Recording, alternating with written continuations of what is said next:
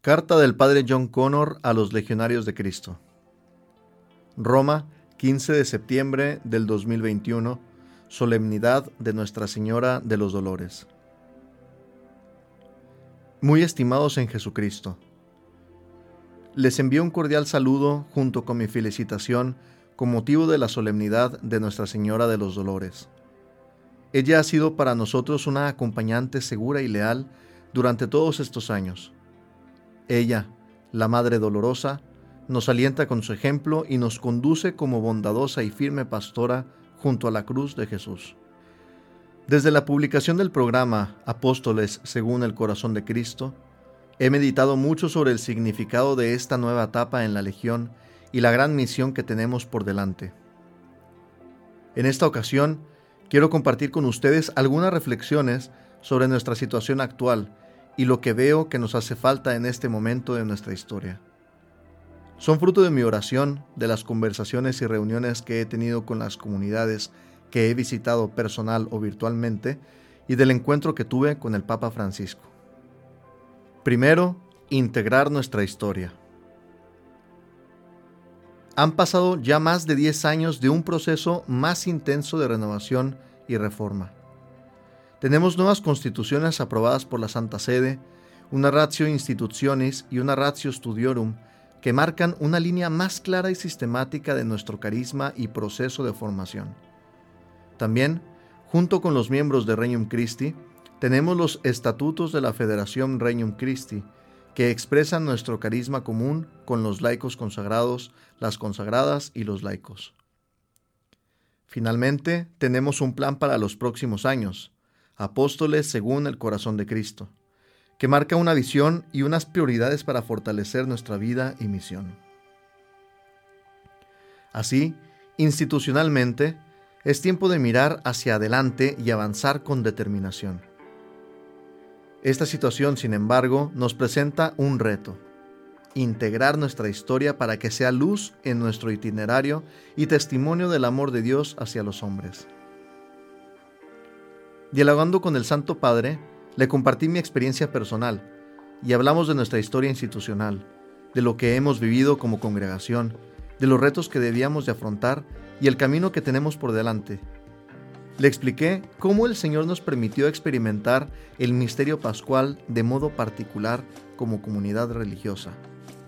Todos estos años de purificación han sido una invitación a morir a nosotros mismos, convertirnos y aceptar un camino de santidad que no esperábamos. Al hacer esta reflexión con el Santo Padre, me vino a la mente una preocupación. No sé si nos damos cuenta del porqué y del para qué de este camino doloroso que hemos recorrido.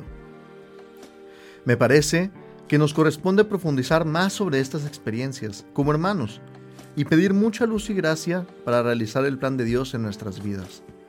No son datos históricos, algo que nos pasó, algo del pasado ya superado, sino una parte importante del testimonio que Dios quiere que demos en la iglesia. No siempre es fácil transmitir a otros las propias inquietudes, pero creo que el número 113 de la Ratio Institutionis Christus Vita Vestra resume bien lo que les quiero decir. Cito: La historia de la Legión es en sí misma un mensaje para los hombres de nuestro tiempo, al mostrarles que más allá de las heridas que haya en la propia existencia, Cristo puede hacer cosas grandes con quien confía en su amor. Mira, hago nuevas todas las cosas. Dios nuestro Señor nos ha probado fuertemente a todos nosotros en los años pasados, a cada uno en diversas maneras. Nos ha tocado experimentar las graves consecuencias de los delitos de nuestro fundador y de otros legionarios a nivel personal e institucional. Y también las secuelas que han dejado en las vidas de otras personas a lo largo de nuestra historia. No hay nadie entre nosotros que no haya sido herido de algún modo durante este periodo tan traumático. No lo esperábamos y ciertamente no lo pedimos. A pesar de tanta devastación, Dios sigue actuando no podemos negar el impacto de nuestras vocaciones y todo el bien que junto con los demás miembros del Regnum Christi hemos logrado con la gracia de Dios. Misiones de evangelización, mano amiga, universidades, colegios, tantas secciones y equipos, miles de retiros predicados a jóvenes y adultos, despertando en ellos, por obra del Espíritu Santo, el deseo de una vida nueva. Este primer año de mi mandato como director general me abrió los ojos a esta realidad magnífica. Conocer, por ejemplo, a los rectores laicos de nuestras universidades, gente tan capaz que junto con los rectores legionarios han liderado estas instituciones para que vivan de verdad el lema Vince in bono malum. Y es gente de fe, de oración, de amor a la iglesia, casi todos formados durante años en el Reino Christi. En nuestra historia constatamos estas dos realidades, el fruto de la gracia y la devastación del pecado, uno al lado del otro como el trigo y la cizaña. Qué misterio de Dios y qué lección. De nuevo me pregunto, ¿cuántos de nosotros entendemos los acontecimientos del pasado como un camino a la santidad? ¿Cuántos vemos nuestras propias miserias y debilidades como algo que el Señor puede usar para el bien nuestro y de los demás? ¿Cuántos, al contrario, quisiéramos separarnos de nuestra historia o no confrontarnos con la verdad? Al resucitar, Jesucristo conservó sus llagas. Ya no sangran, pero están ahí como testimonio perpetuo de su amor y misericordia por la humanidad. ¿Cuántos vemos nuestras heridas institucionales como testimonio del amor de Dios, que es más grande que el pecado? ¿Cuántos nos sentimos llamados a reparar por los pecados del presente y del pasado? ¿Cuántos descubrimos en nuestra historia una historia de misericordia que propicia la misión de evangelización? ¿No es esto parte de nuestra devoción al Sagrado Corazón? El legionario tiene en el culto al Sagrado Corazón un camino privilegiado para formar un corazón sacerdotal manso y humilde y propagar el reino en el mundo.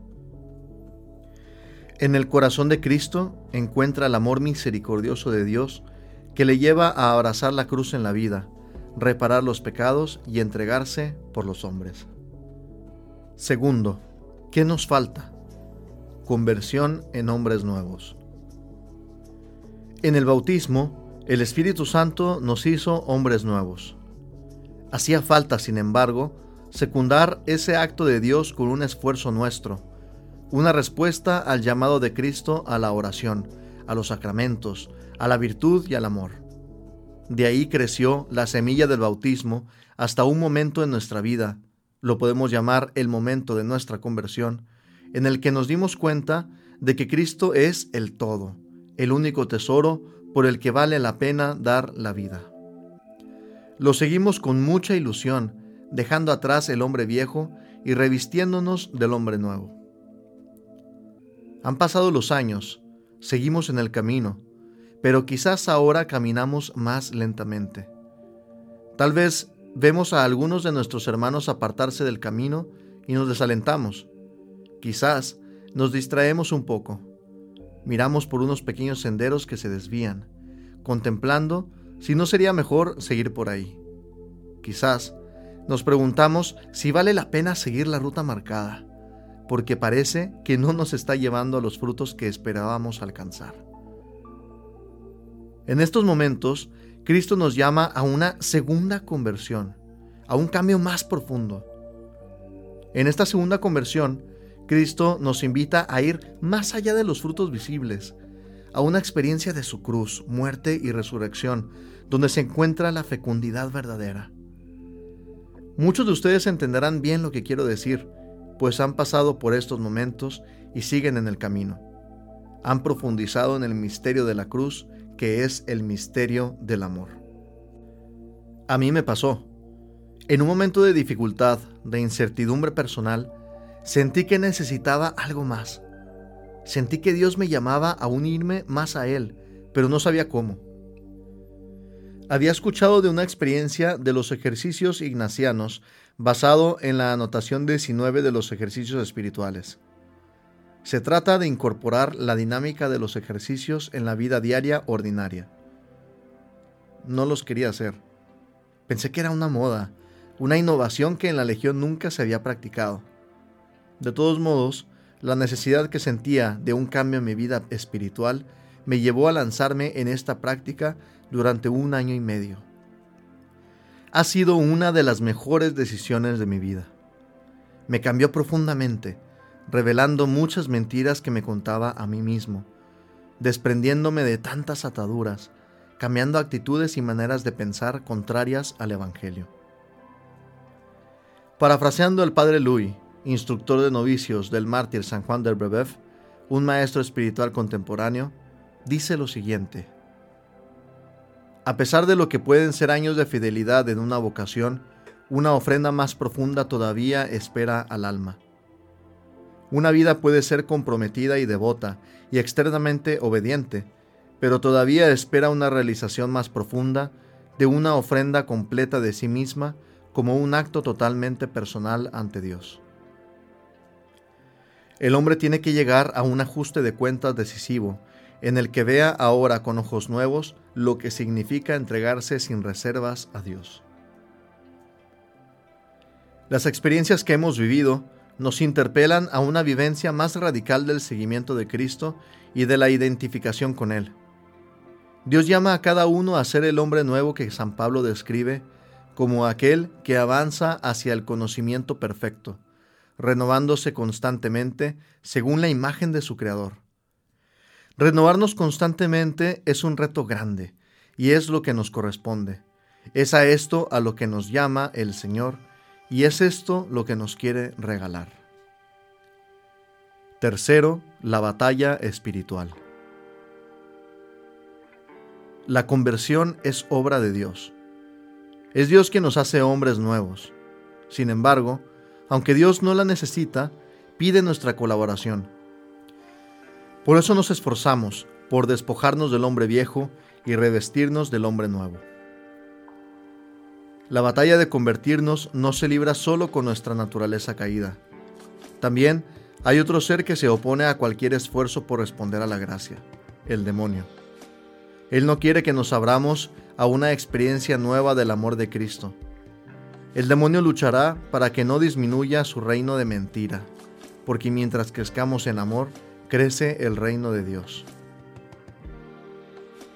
El diablo nos puede atacar de mil maneras. Nos desalienta, nos distrae, nos inspira sospechas, desconfianzas y recelos. Nubla nuestra visión del futuro, haciéndolo oscuro y sombrío. Aprovecha nuestros momentos de cansancio y debilidad. Nos hace confiar en nuestras propias fuerzas, juzgando nuestra eficacia por los resultados externos. Veo, sin embargo, tres armas especiales que el demonio utiliza contra la legión en este momento. La primera ya se los comenté, la tentación de no integrar nuestra historia, de no percibirla como historia de salvación y no verla como heridas fecundas para dar testimonio del amor y de la misericordia de Dios. La segunda es la tentación de crear y mantener divisiones entre nosotros. Se da de diversas formas, Podemos juzgar a nuestro hermano porque pensamos que está atorado en el pasado y frena el progreso hacia una legión más auténtica y santa. O por el contrario, nos quejamos, por lo menos interiormente, y juzgar a hermanos nuestros porque consideramos que desvirtúan la imagen de la legión, despreciando nuestras tradiciones y descuidando los detalles de nuestro estilo de vida. Y en ambos casos, nuestros pensamientos y juicios pueden tener una buena dosis de subjetividad y apego personal. La oposición generacional es uno de los seis desafíos sobre los que nos advirtió el padre Guirlanda en su discurso al capítulo general del 2020. Nos recordaba en este discurso las actitudes que cada generación debe adoptar. Las generaciones mayores, memoria sabia del instituto, deberán adquirir la libertad interior para entender que el estilo de vida que vivieron no era una forma absoluta y la única para expresar el carisma. Al mismo tiempo, las generaciones más jóvenes deberán ser conscientes de que son solo un eslabón en una cadena que transmite. Todos tenemos algo que aprender de los demás. No debemos quedarnos en contraposiciones estériles que crean distancias entre nosotros. Más bien, en la búsqueda personal y comunitaria de la santidad encontramos la solución, la humildad, Dios se opone a los orgullosos y da su ayuda a los humildes. Es decir, escuchar sin juzgar y afrontar los problemas por medio de un buen discernimiento, dejando que la autoridad competente decida, dado que los superiores legítimos hacen las veces de Dios cuando mandan según las constituciones. La tercera arma con la cual nos ataca el enemigo es la tentación de quedarnos estancados en nuestra vergüenza. Pensar que estamos desacreditados y por ello ya no podemos dar testimonio evangélico. La tentación es real y suena así. Ya no tenemos un fundador santo ni una historia inspiradora, por lo que la iglesia ya no confía en nosotros y Dios ya no nos tiene como parte de su plan de redención. Es imposible recuperarnos de todo esto. Lo único que nos queda es que cada uno haga cosas buenas mientras pueda. Mentira. Es un engaño del demonio que nos incita a desconfiar de Dios. Creer esta mentira del demonio da los resultados que él busca. Pérdida del sentido de la misión, proyección de desconfianza en los demás, crítica estéril, disminución de vocaciones, laxitud en la observancia religiosa, quedarnos satisfechos con lo mínimo, etc. Debemos detectar estas tentaciones en nuestras vidas y resistirlas. Me ha dado mucha luz la cita del Papa Francisco que el último capítulo general citó al final de Conversión y Reparación. Cito. Estoy convencido de que en la medida en que seamos fieles a la voluntad de Dios, los tiempos de purificación eclesial que vivimos nos harán más alegres y sencillos y serán, en un futuro no muy lejano, muy fecundos. No nos desanimemos. El Señor está purificando a su esposa y nos está convirtiendo a todos hacia sí nos permite experimentar la prueba para que entendamos que sin Él somos polvo. Nos está salvando de la hipocresía y de la espiritualidad de las apariencias.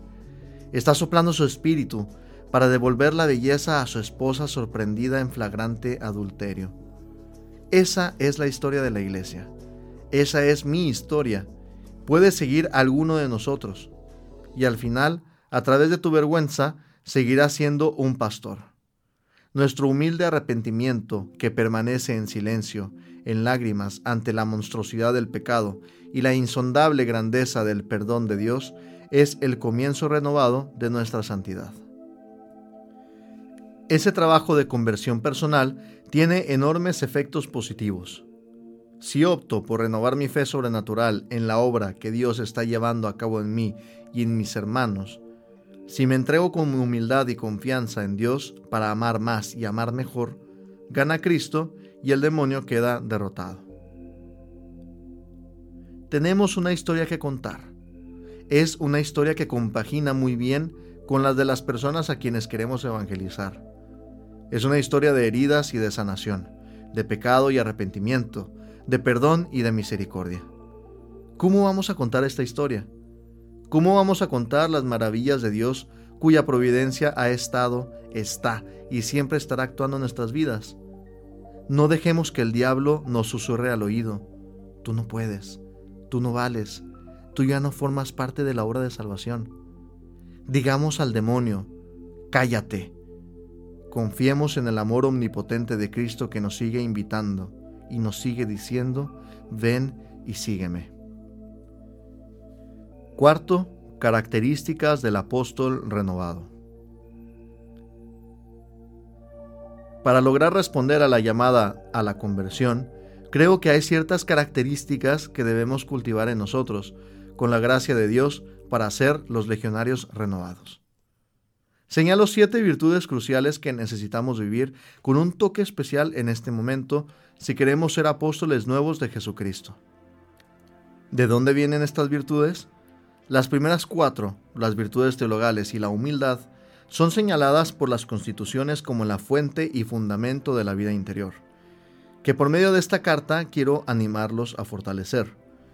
Las siguientes tres las he recogido de otras fuentes de nuestra espiritualidad y del mismo Papa Francisco, a través de quien el Señor habla a su iglesia. Primero, la fe. El legionario contempla su historia en el contexto de la providencia divina, no preguntándose solamente cómo pudo suceder algo así, sino cómo quiere Dios que yo actúe. Así logrará integrar todo lo ocurrido en la vivencia del morir para tener vida. Segundo, la confianza. El legionario está convencido de que Dios, a través de su acción misteriosa, realizará su plan, en el cual le invita a participar. Por eso, confía en la mano paterna de Dios, sabiendo que Él nunca le abandona. De ahí brota su predicación del Evangelio a un mundo herido, compartiendo nuestra historia y la propia como testimonio del amor misericordioso de Dios. Tercero, el amor. Unido al Sagrado Corazón de Jesús, el legionario se entrega a Dios, a la Iglesia y a los hombres. Es un hombre que practica la reparación no solo como un deber, sino como un don de Dios y una oportunidad para mostrar cómo el amor de Dios hace nuevas todas las cosas. Es un gran hermano de sus hermanos, tratando de conocer y querer a todos, y dejándose conocer y querer por todos. Ama a sus enemigos, reza por ellos y desea lo mejor para ellos. Cuarto, la humildad. El legionario sabe que el fundamento de las virtudes teologales es la práctica de una profunda humildad. Vive ante Dios y los demás con sencillez, buscando servir y no ser servido. El que quiera ser grande, que se haga servidor de ustedes, y el que quiera ser el primero, que se haga servidor de todos. Quinto, la misericordia. El legionario tiene una gran devoción al corazón misterioso de Cristo. Busca imitarle perdonando a los demás por las ofensas y posibles injusticias del pasado y del presente. Busca la reconciliación como el camino evangélico de verdad, justicia y amor. No juzguen y no serán juzgados.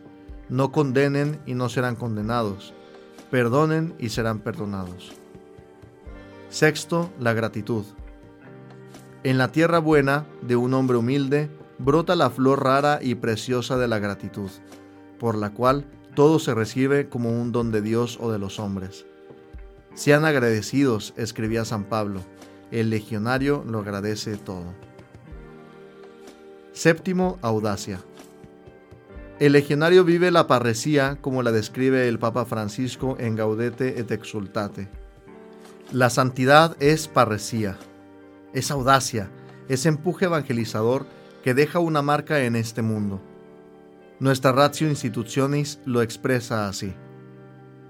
El legionario tiene un corazón magnánimo y luchador, se entrega con pasión, quiere hacer más, quiere ir más lejos, trabaja con celo y creatividad, buscando nuevos caminos, yendo a las fronteras de la iglesia, pastorales y de pensamiento, consciente de que cada día de fatiga por el reino es un regalo precioso de Dios que ya no volverá y que el tiempo se nos da para ganar la eternidad. A esta actitud la llamamos militancia.